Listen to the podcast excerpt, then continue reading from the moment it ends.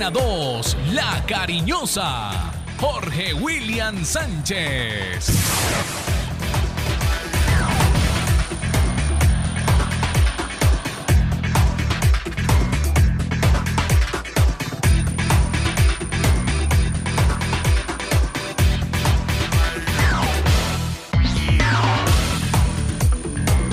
Buen día, saludo cordial, bienvenidos. Estos son los dueños del balón, arrancando semana, arrancando, terminando mes y empezando el día bien informados.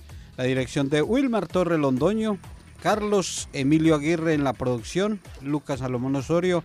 Yo soy Jorge William Sánchez, orgullosamente integrante de la Cor Caldas, la asesoría espiritual de Alejandro Otero, don Jaime Sánchez Restrepo como lo recordamos con ese Restrepo en sus inicios en Ondas de Levado. Mucha información, mucha noticia alrededor del balompié local, nacional e internacional. Invitados, todo lo que ustedes eh, quieren estar enterados lo encuentran acá en nuestro espacio Los Dueños del Balón, fútbol internacional para disfrutar hoy. Todo lo tenemos hasta las 8 y 55 de la mañana. Bienvenidos, gracias por acompañarnos. Un poquito más de volumen ahí en, la buceta de Unitrans. Eso, eso, eso. Y también en el colectivo, nos están escuchando en, todo el servicio de, transporte, eh, Unitrans, Serviturismo, Socobuses, los amarillitos, nuestros amigos taxistas, todos ahí llevando los dueños del balón. Bienvenidos, gracias por acompañarnos.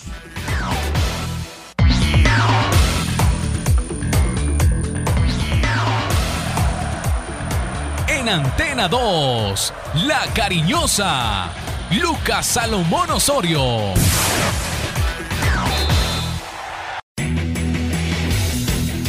Titulares del día en Los Dueños del Balón de RCN.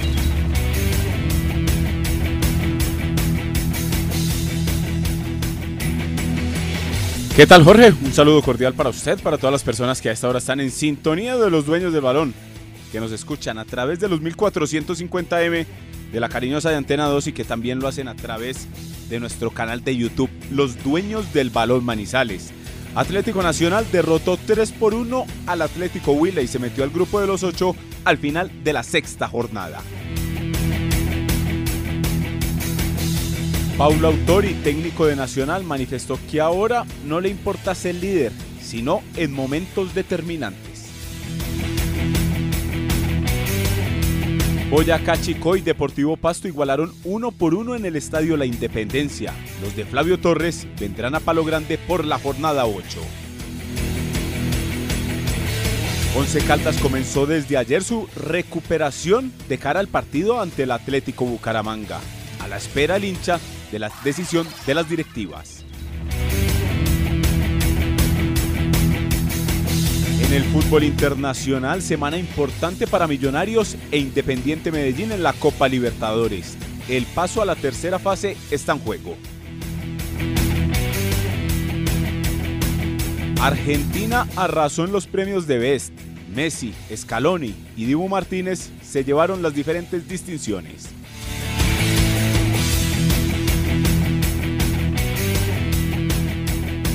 Y para cerrar esta tanda de titulares en los dueños del balón, Gustavo Petro anunció la salida de María Isabel Urrutia del gabinete como ministra del Deporte. En su reemplazo asume Astrid Rodríguez.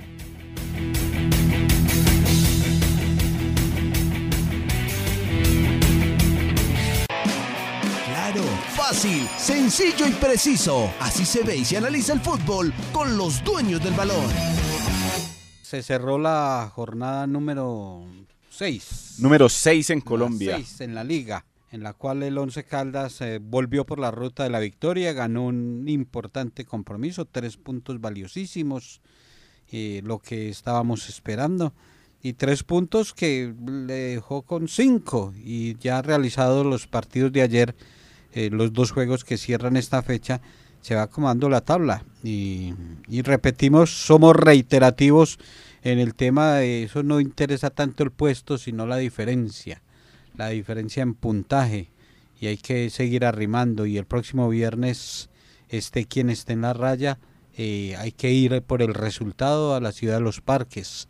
Miremos eh, lo que aconteció ayer, Lucas, en estos compromisos, que mm, nuevamente dudas alrededor del Nacional y, y Boyacá Chico cortó su racha ganadora como local. Ayer el cuadro dirigido por Paulo Autori se impuso tres goles por uno ante el Atlético Huila en la cancha del Atanasio Girardot. Goles de Brian Palacios, de gran factura, minuto 42. Luego de Orlan Pavón al 69 desde el punto penal. Ahí ¿Hubo, ¿Hubo, penal? No hubo penal para yo, mí. Yo no, no, no, vi el partido. No, yo sí lo estuve viendo y no hubo penal para mi concepto. La verdad es que el jugador del Atlético Huila sí toca suavemente al delantero del Atlético Nacional, Gianfranco Peña. Pero ¿qué pasa? Que el delantero se tira de manera exagerada y por eso es que el juez del partido eh, no ve como infracción. Luego lo llaman del bar, usted sabe que ya en la cámara lenta empiezan con mucha tranquilidad a observar la acción y se nota cuando el jugador del Atlético Huila medio lo roza, medio lo toca. Pero ahí, cuando entonces usted ya le quita la velocidad real a la acción, ahí sí ya es donde usted empieza a mirar como todos los detalles, que medio lo tocó en la rodilla y todo eso. Sancionaron entonces penal, 2 por 0 para el cuadro Atlético Nacional sobre los 69 minutos. El partido se, impuso, se puso interesante cuando Marcos Vinicius anotó al 79 para el Atlético Huila, un gran gol de, desde la media luna del área de Atlético Nacional sin dejarla caer.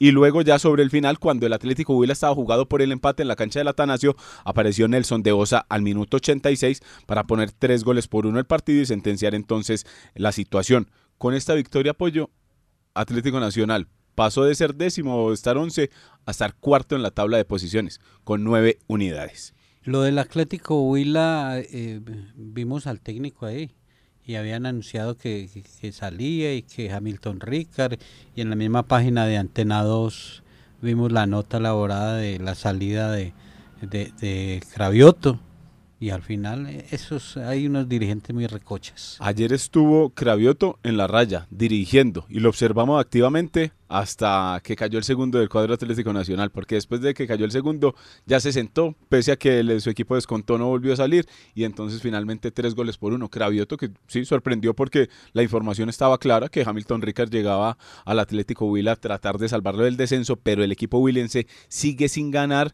sigue estando en la parte baja en la tabla del descenso y ya hay preocupación entonces en Neiva. Y nuevamente el Boyacá Chicos sumó no le alcanzó para la victoria, pero indudablemente lo que dice Falque, el eh, volante español del América de Cali, aquí no hay no hay canchas de fútbol en, en, varias ciudades, son potreros, lo de lo de Tunja es un potrero de verdad.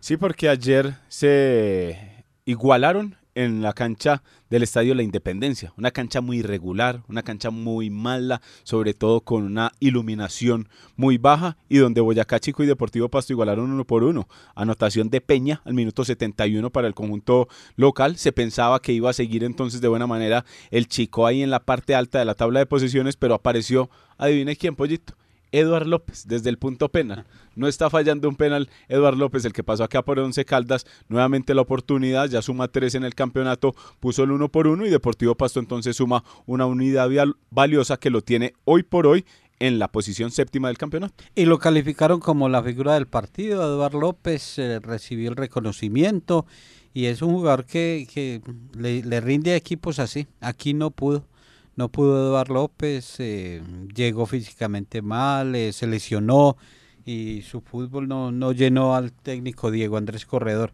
Eh, miro la tabla de posiciones y Once Caldas terminada esta jornada está en el puesto 18 con 5 puntos, pero está a dos puntos del octavo, o sea que eh, Once Caldas con sus resultados eh, puede ir acercándose, arrimando, metiéndose en el grupo de los ocho.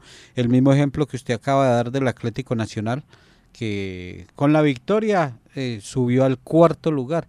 Entonces esto todavía no es de puestos, esto es de puntaje y hay que, y hay que sumar. El octavo es el Envigado con siete puntos, los mismos siete puntos tiene el Pasto y Once Caldas tiene cinco eh, Millonarios 6, Cali 6, Santa Fe 6, Junior 6, Pereira, el actual campeón 6. O sea, todos estos equipos, un punto más que el Once Caldas. A mí me gusta el símil que usted hace en cuanto al fútbol con el ciclismo, en ocasiones, que es no dejarse caer como del grupo, caer como del lote. cuando se deja descolgar del grupo principal, es muy difícil llegar. Exactamente. Necesita los coequiperos y hay veces no hay coequiperos en los eh, conjuntos de fútbol y por eso ya Entonces, en esta situación está el Once Caldas, que con la victoria se metió como un respirito, se volvió como a pegar ahí de, de- de la gente que va como un poquito más arriba y la intención es esa, seguir sumando en Bucaramanga, después volver a, volver a ganar aquí en condición de local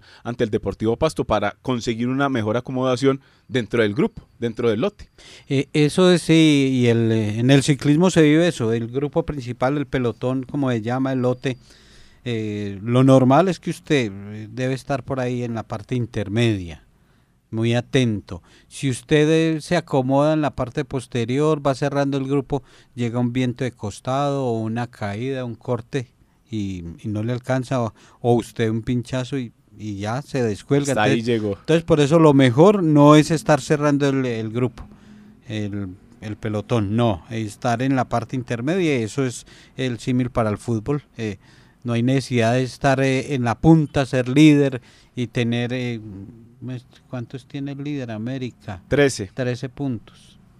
Nada, nada le sirve, nada le sirve a la América si seguimos hablando del ciclismo, si cuando llegan a los 100 metros de embalaje eh, los pasan y les ganan el, el remate final y pueden estar punteros del grupo todo el rato. No, no, estoy hablando de usted, don Carlos Emilio, tranquilo. No, y es y, que- llegan, y llegan en el embalaje final y, y les quitan la etapa. Entonces, es lo mismo. Es que Eh, Carlos nos mira como con cara de asombro y no estamos hablando del América. Le ha pasado a Millonarios, le ha pasado a muchos equipos en el fútbol europeo, en el fútbol argentino, donde sea. Es como un símil que se hace y la intención es mostrar que hoy por hoy, pese a que el Once Caldas está en la posición 18, con una victoria se mete eh, duramente ahí en la pelea por ingresar a los 8. Y después de ingresar a los 8, usted estar peleando en los 8, estar sumando, para ello la tabla del descenso le empieza obviamente a dar un respiro y a favorecer porque el promedio con estas unidades obviamente le va a sumar. La tabla del descenso, la que maneja muy bien don Lucas Salomón Osorio.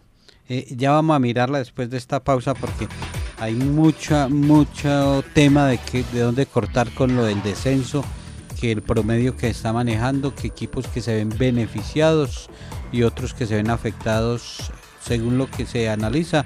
Once Caldas sería uno de ellos. En el palo grande y fuera de él, los dueños del balón siguen siendo los dueños de la sintonía. Ayer eh, Argentina barrió, como ha venido barriendo en el último tiempo. Lo dejo usted, señor.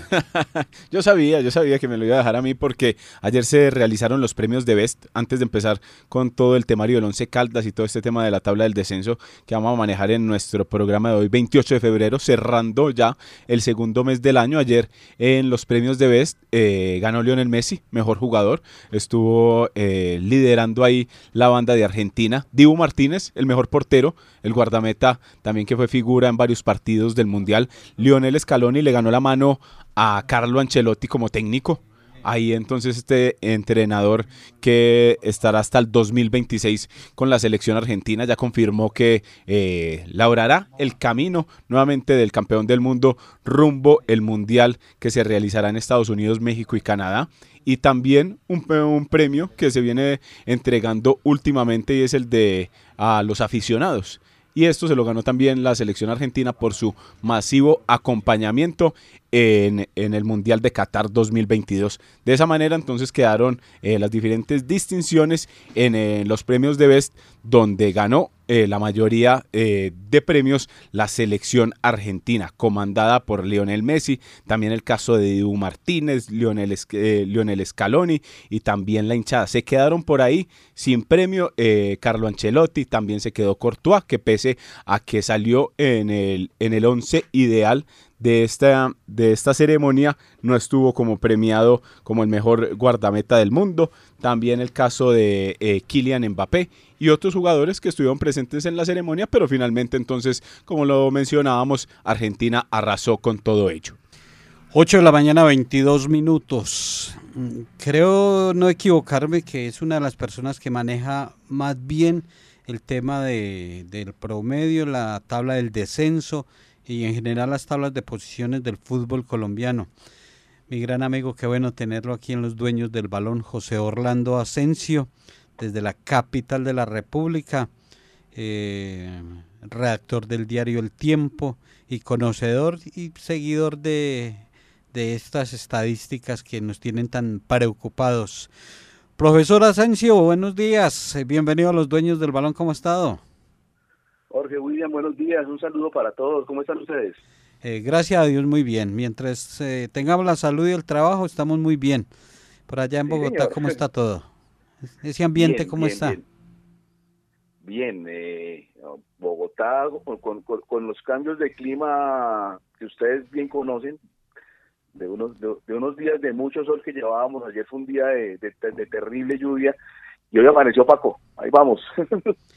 Óigame, y la, la ministra del Deporte sorprendió eso, esa noticia, la salida de María Isabel Urrutia.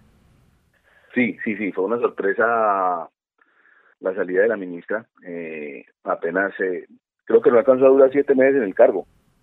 Había muchas quejas hay muchas quejas y hay, hay, muchos cuestionamientos y, y habrá que conocer más a fondo las razones de que llevaron al presidente Petro a, a, tomar su salida. Pues ya está, ya está nombrada la nueva ministra, no es muy conocida en el mundo del deporte, Astrid Rodríguez, y vamos a ver eh, con qué llega eh, esta nueva ministra, cuáles van a ser sus ideas y sobre todo cómo va a solucionar temas tan complicados como el asunto, por ejemplo, de los Juegos Nacionales, que es yo creo que la, el, gran, el, la gran preocupación que dejó el paso de, de Marisabel Urrutia por el ministerio, más allá de, otras cosas como la famosa promesa de la Liga Femenina de un año que no se que no se pudo cumplir o no se cumplió o apenas estaba buscando dar una solución provisional ante la negativa de la de mayores del campeonato largo. Entonces, son muchas cosas que quedaron pendientes de este paso de María Isabel por el ministerio.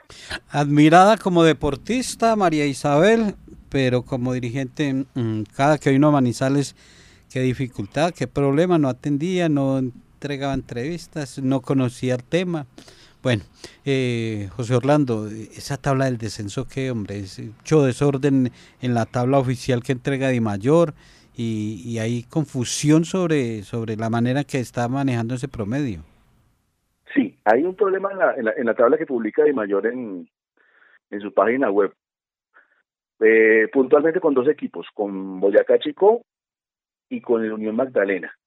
¿Cuáles son los dos problemas que tiene la tabla que se, que se publica en la página de Mayor? Primero, el, promedio que aparece ahí de Boyacá Chico, que es un error eh, debido a que se está haciendo mal la división. Recordemos cómo funciona la tabla del promedio los equipos que llevan tres años en primera división se suman todos los puntos que, consiguieron en la fase todos contra todos y los dividen por el número de partidos jugados en ese mismo periodo. En el caso de Unión Magdalena, que lleva dos años, se suman solamente los puntos de esos dos años dividido por los partidos que jugó en esos dos años. Y en el caso de los dos recién ascendidos, que son Huila y Boyacá Chicó, simplemente se suman los puntos de este año, lo que llevan en estos seis partidos en el caso del Huila y cuatro partidos porque tiene dos aplazados en el caso del Chico. ¿Cuál es el error del promedio del Chico? No entiendo por qué en la tabla que aparece en Di Mayor, en vez de dividir un número de puntos por partidos jugados, la división que aparece es número de partidos jugados por puntos. Es decir, están haciendo la división al revés. Y en el caso de Unión Magdalena, se le perdieron 10 puntos. En la tabla de mayor aparece con 36 puntos y resulta que vio Magdalena en los dos torneos del año pasado y en lo que va de este lleva 46. Entonces, eso genera una confusión en el que la gente realmente, cuando mire la tabla oficial de Di Mayor, eh, pues no sabe qué es lo que está pasando. Por eso nos toca a los que manejamos estadísticas, números y eso, andar publicando en nuestras cuentas. No lo hago solamente yo, lo hace José Martín Ripoll, lo hace Mario Agudelo, lo hacen varios estadígrafos que, que, están pendientes del tema, pues nos, nos, toca a nosotros de manera oficial subsanar esta, este, este, error de Di Mayor, porque es un error de Di Mayor y es un error de quien maneja la, la, página web y quien les provee las estadísticas, que entiendo que es opta, eh, pues están eh, resolviendo un tema mal, mal resuelto. Y eso genera una confusión en la gente que está tratando de entender cómo está su equipo en este tema de descenso, sobre todo equipos como históricos, pues como el Once Caldas y como el Deportivo Cali, que están ahí metidos en, ese, en esa pelea. Hola José Orlando, un saludo cordial. Lucas Salomón te, eh, te pregunta. Huila, Magdalena, Alianza Petrolera, Once Caldas, Pasto y Cali. Esa es entonces la tabla del descenso real. Hoy por hoy corridas las sextas, eh, las seis fechas en el fútbol profesional colombiano. Eh, hola Lucas, buenos días. ¿Me repites la pregunta, por favor, que se cortó? Sí, le preguntaba por el caso de Huila, Magdalena, Alianza Petrolera, Once Caldas, Pasto y Cali. Esa es la tabla entonces real que se puede tener a la altura de las, de las seis fechas disputadas. Sí, señor. Tenemos Huila en este momento se iría al descenso, puesto 20, promedio de 0.17, un punto en seis partidos. Unión Magdalena estaría en este momento en descenso también, promedio 1.02, 46 puntos en 45 partidos. Y estarían en zona de riesgo, muy en riesgo. Alianza Petrolera, que tiene 87 puntos en 82 partidos, promedio de 1.06 un poquitico más tranquilo, pero no tanto, 11 Caldas. 98 puntos en 84 partidos, promedio de 1.17. Deportivo Pasto tiene 100 puntos en 82 partidos, promedio de 1.22. Y el Deportivo Cali tiene 102 puntos en 82 partidos, promedio de 1.24. ¿Por qué está el riesgo en el caso de Alianza, sobre todo, pero también de Once Caldas, de Pasto, de Cali? que como los equipos eh, recién ascendidos, hablo de Huila y Chico, más el caso de Unión, que tiene menos partidos jugados, eh, mientras esos equipos más puntos sumen, el promedio sube más rápido, porque divide por menor número de partidos. Pero también, si esos equipos eh, no suman y van avanzando, pues el promedio va a ser mucho más bajo y el riesgo para, para Alianza, para Once Caldas, para, para, Pasto y para Cali, pues va a ser menor. Fíjense lo de Chico. Chico ha, ha, hecho un muy buen arranque, tiene 10 puntos en cuatro partidos y en este momento es primero en esa tabla, tiene 2.50. Ahora, pierde un partido, el próximo, queda en promedio de dos, que justamente es contra el Huila. Y si pierde dos partidos, entonces ya serán 10 puntos en partidos, el promedio, el promedio le va a bajar a 1.67 mientras, menos sume Chico, pues va, va, va, a volver a esa, a, esa zona de riesgo. Y el caso contrario, por ejemplo, Unión Magdalena gana el próximo partido. Tiene, tiene 46, hace 49, quedaría viviendo en 46 partidos, 1-0-7, mandaría Alianza Petrolera a zona de descenso. Por eso, eh, la importancia para Once Caldas, para Pasto, para Cali, para Alianza, de tratar de sumar la mayor cantidad de puntos posibles, no solamente pensando en, en este año, sino en el próximo, si es que no cambian el sistema de promedio, porque por ejemplo, para el año entrante, partiendo de la base de que seguiría Huila y que seguiría Unión Magdalena, y que los dos equipos que ascienden entrarán con cero, el equipo que en este momento, para el 2024, está arrancando con el peor promedio, es el Deportivo Cali. Once Caldas pues va a borrar la campaña del 2021 y va a estar un poquitico más tranquilo en ese, en, ese tema del descenso. José, eh, eh, agradeciéndole su tiempo, este sistema para elaborar ese promedio afecta más a unos equipos y beneficia a otros. los que recién ascienden casi que juegan con, con el puntaje real mientras los demás que si vienen con temporadas, torneos bajos, se ven con mayor eh, problema. O sea, eh, creo que el sistema eh, afecta a muchos. Pues a ver, todo depende, Jorge William, de la, de la campaña que hagan, porque si, porque si, usted hace una mala campaña como la está haciendo Huila, va a descender con este sistema, con el antiguo, o, descenso directo con solamente los puntos de un año. Simplemente es eh, tratar, tratar de hacer, en el caso de los que ascienden, una buena campaña para salvarse. Y obviamente, pues los que vienen, los que vienen con un arrastre de, de, malos torneos, sobre todo el caso de, de, Alianza y Once Caldas, de ese, de, ese puntaje tan terrible que hicieron en, en 2021 y que no pudieron subirlo mucho en 2022, porque fíjese, Águilas Doradas, estaba en la misma situación que Alianza Petrolera y Once Caldas. Y el año pasado hizo 58 puntos y con esos 58 puntos ya respira un poquitico más tranquilo. O el caso de, de, de Envigado. Envigado también estaba en algún riesgo y con 57 puntos el año pasado eh, también estaba tranquilo. Entonces, es, es, eso obliga a que, a que en este año equipos como Once Caldas, equipos como Cali, eh, Pasto, eh, tengan que hacer unas campañas de, sin necesidad incluso de entrar a los ocho. Campañas de 27 puntos en cada torneo, con eso no van a tener riesgo de descenso en, en, en este torneo.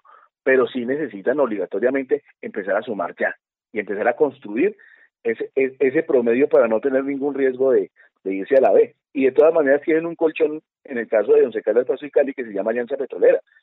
Tener en este momento 11 puntos de ventaja sobre Alianza, hay que tratar desde, en el caso de Once Caldas, eh, tratar de, de, que ese, ese, ese rango aumente para, para no tener problemas.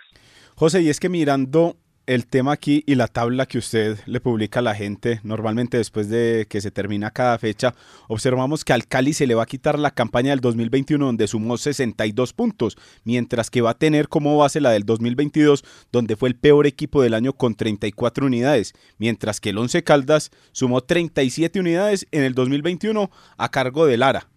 Lara dejó el proyecto eh, por allá eh, a mitad del segundo semestre. Ahí fue donde después llegó Corredor.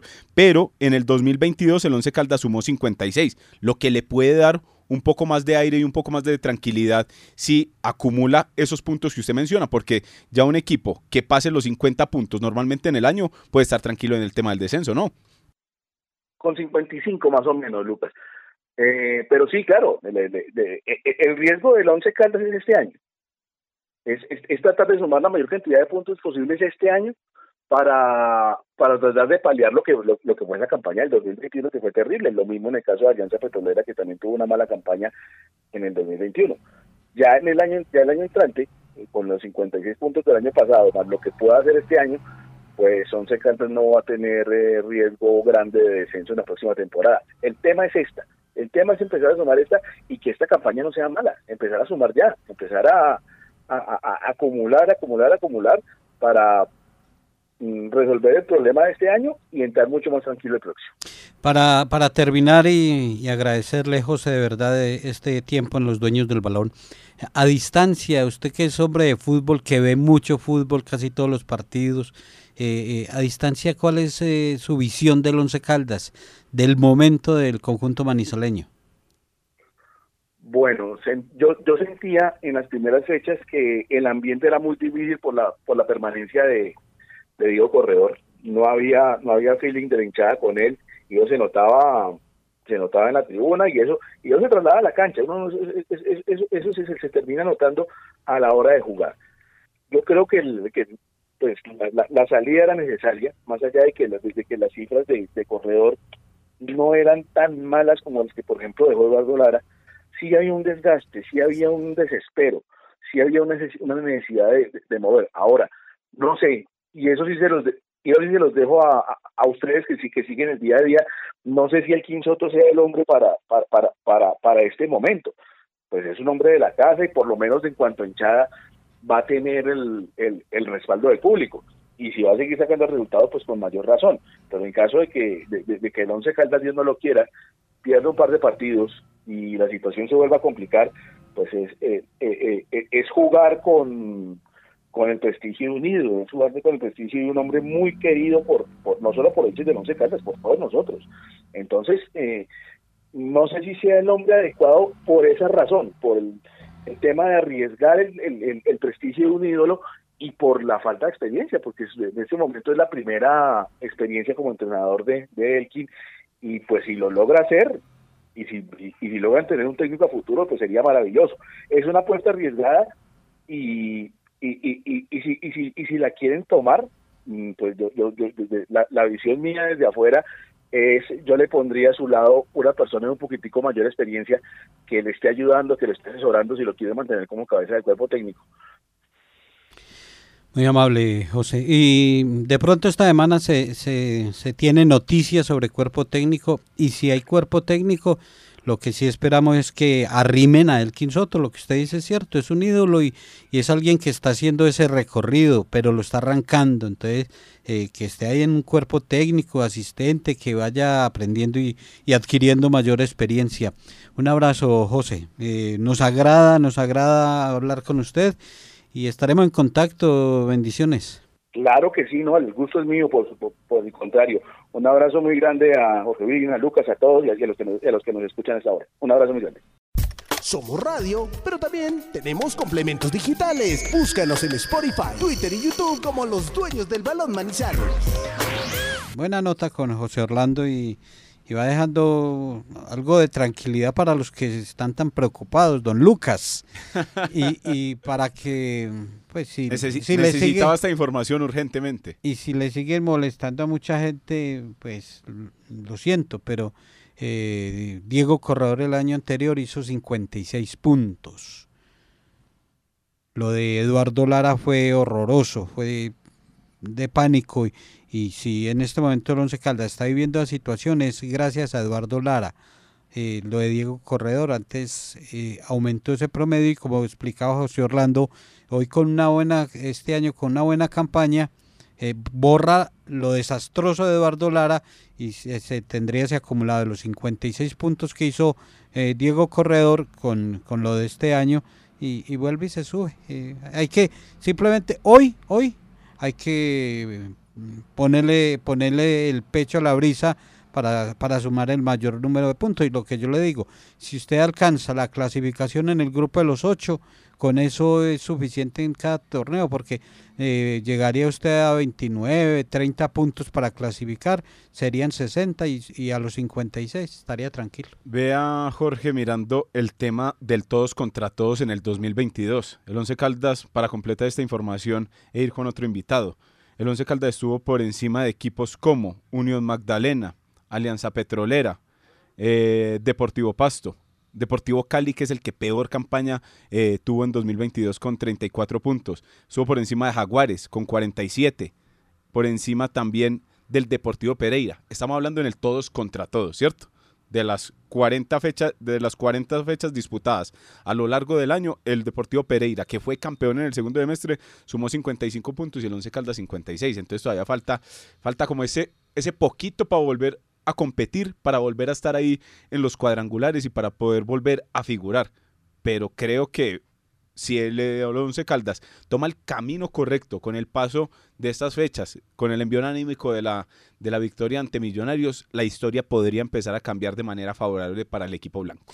Tú tranqui, como me dice mi hija Jenny Daniela, tú tranqui, pa.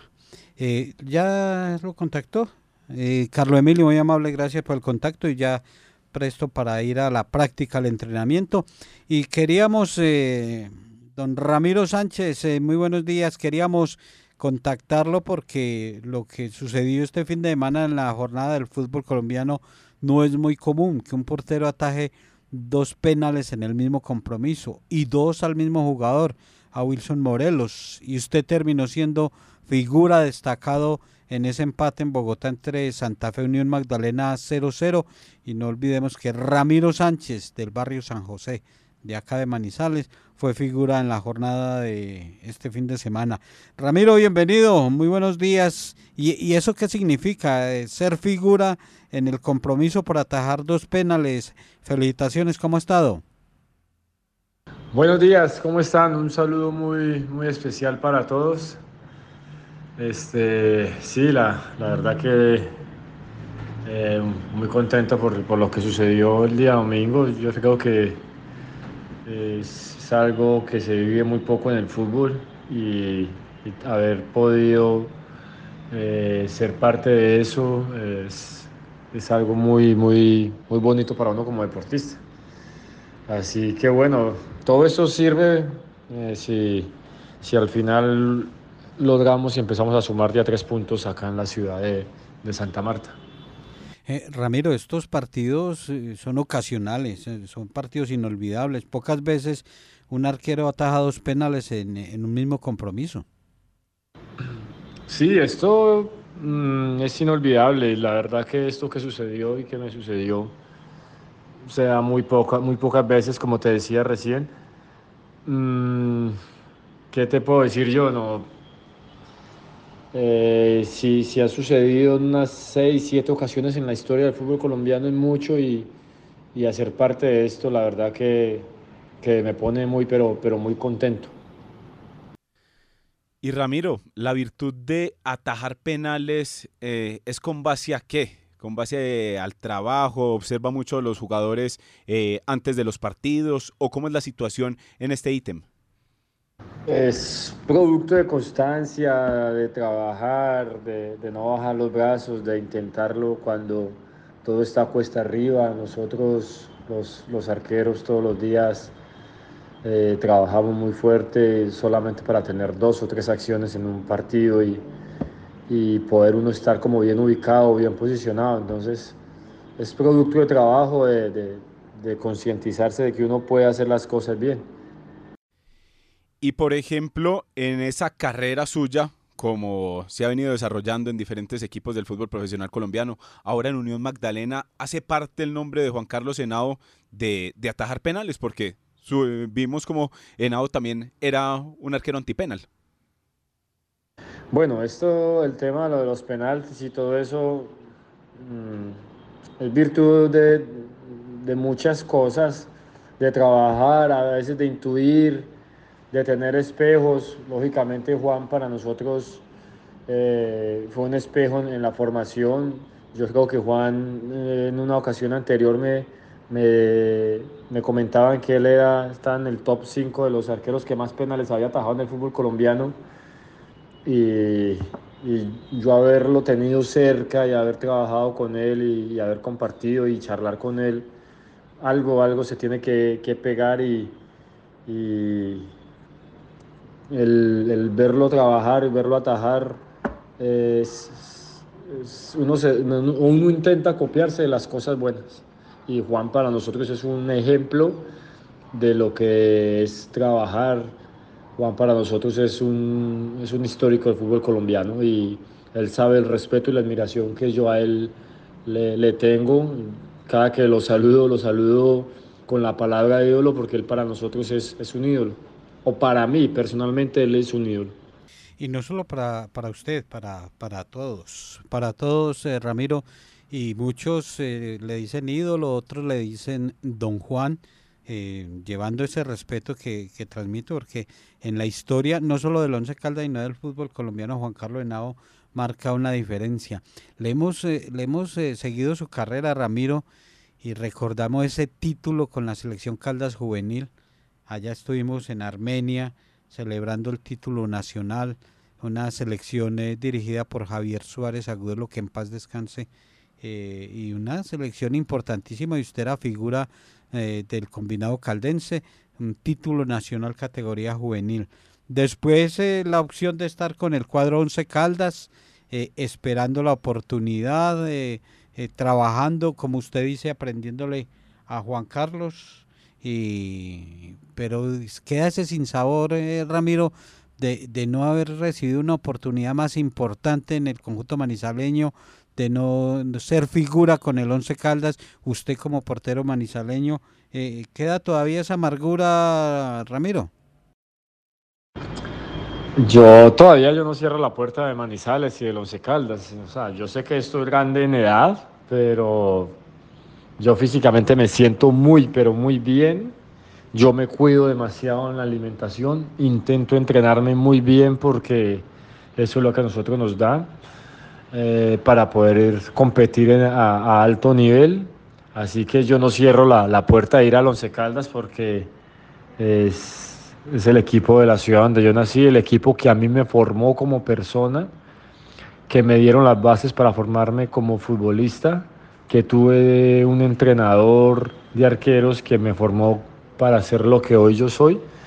Entonces yo no cierro la puerta y, deseo, la verdad, el, lo antes posible poder ir y, estar en Manizales y, aportar algo para, para que el equipo o pueda eh, estar en el lugar que debe estar se están haciendo cosas muy, muy buenas, juegan muy bien y esperar pues de que ellos eh, sigan en la mejoría mm, vuelvo te digo, no cierro la puerta de poder estar en Manizales. Ojalá, ojalá ese sueño se cumpla. Y claro, al lado de eh, Juan Carlos Henao, el profesor Néstor Mario Marín también le dejó toda esa enseñanza. Eh, para terminar, Ramiro, sabemos que ya buena temperatura en Santa Marta para trabajar. Eh, ¿Cómo analizan el momento del Magdalena y del Once Caldas? Recién teníamos a José Orlando Asensio hablando de eso del descenso, de esa situación que viven ambos equipos. Eh, ¿Ustedes cómo, cómo ven eh, el tema de la tabla del descenso? Bueno, nosotros trabajar, nosotros nos pusimos unas metas muy claras. Una de ellas es meternos a los ocho en los dos torneos. Seguramente uno metiéndose en los dos torneos se va a alejar de este tema del descenso sin darse cuenta. Entonces, trabajar, la actualidad de nosotros no, no cambia, no cambia. Nosotros tenemos eh, mucha ilusión, mucho deseo. Llegaron jugadores de mucha experiencia, jugadores que saben muy, muy bien posicionarse y jugar al fútbol y, y nos están dando eh, esa ayuda que, que nosotros necesitábamos. Lo del tema del Once Caldas, lo del descenso, seguramente que el Once va a salir de ahí, eso no, no, no, no va a haber ninguna, ningún interrogante en ese tema. Simplemente son baches y, los muchachos eh, tienen la capacidad de poder salir de, ese momento y seguramente estar todos ayudándolos todos unidos, eh, ahí es donde van a dar el, salto que, necesitan acabar de dar para salir de esa zona. Figura al fin de semana Ramiro Sánchez, dos penales atajados en el Nemesio Camacho el Campín, eso no lo hace cualquiera, ante Wilson Morelos. Ramiro, un abrazo, señor, muy amable, felicitaciones de nuevo y, y bendiciones, señor, muchas bendiciones para que todo siga marchando de mejor manera. No, muchísimas gracias a ustedes por la invitación. Ustedes saben el, respeto y la admiración que tengo para todos ustedes, porque siempre han estado muy pendientes de lo que ha sido mi carrera. Ya llevo alrededor de 13, 14 años por fuera de Manizales y yo sé que ustedes siempre están pendientes de nosotros los futbolistas caldenses. Así que, amén, muchas gracias por, por las bendiciones, muchas gracias por los buenos deseos y les mando un saludo muy, muy especial a todos ustedes esperando y deseando que todo se encuentre muy bien. Somos radio, pero también tenemos complementos digitales. Búscanos en Spotify, Twitter y YouTube como los dueños del balón Manizales.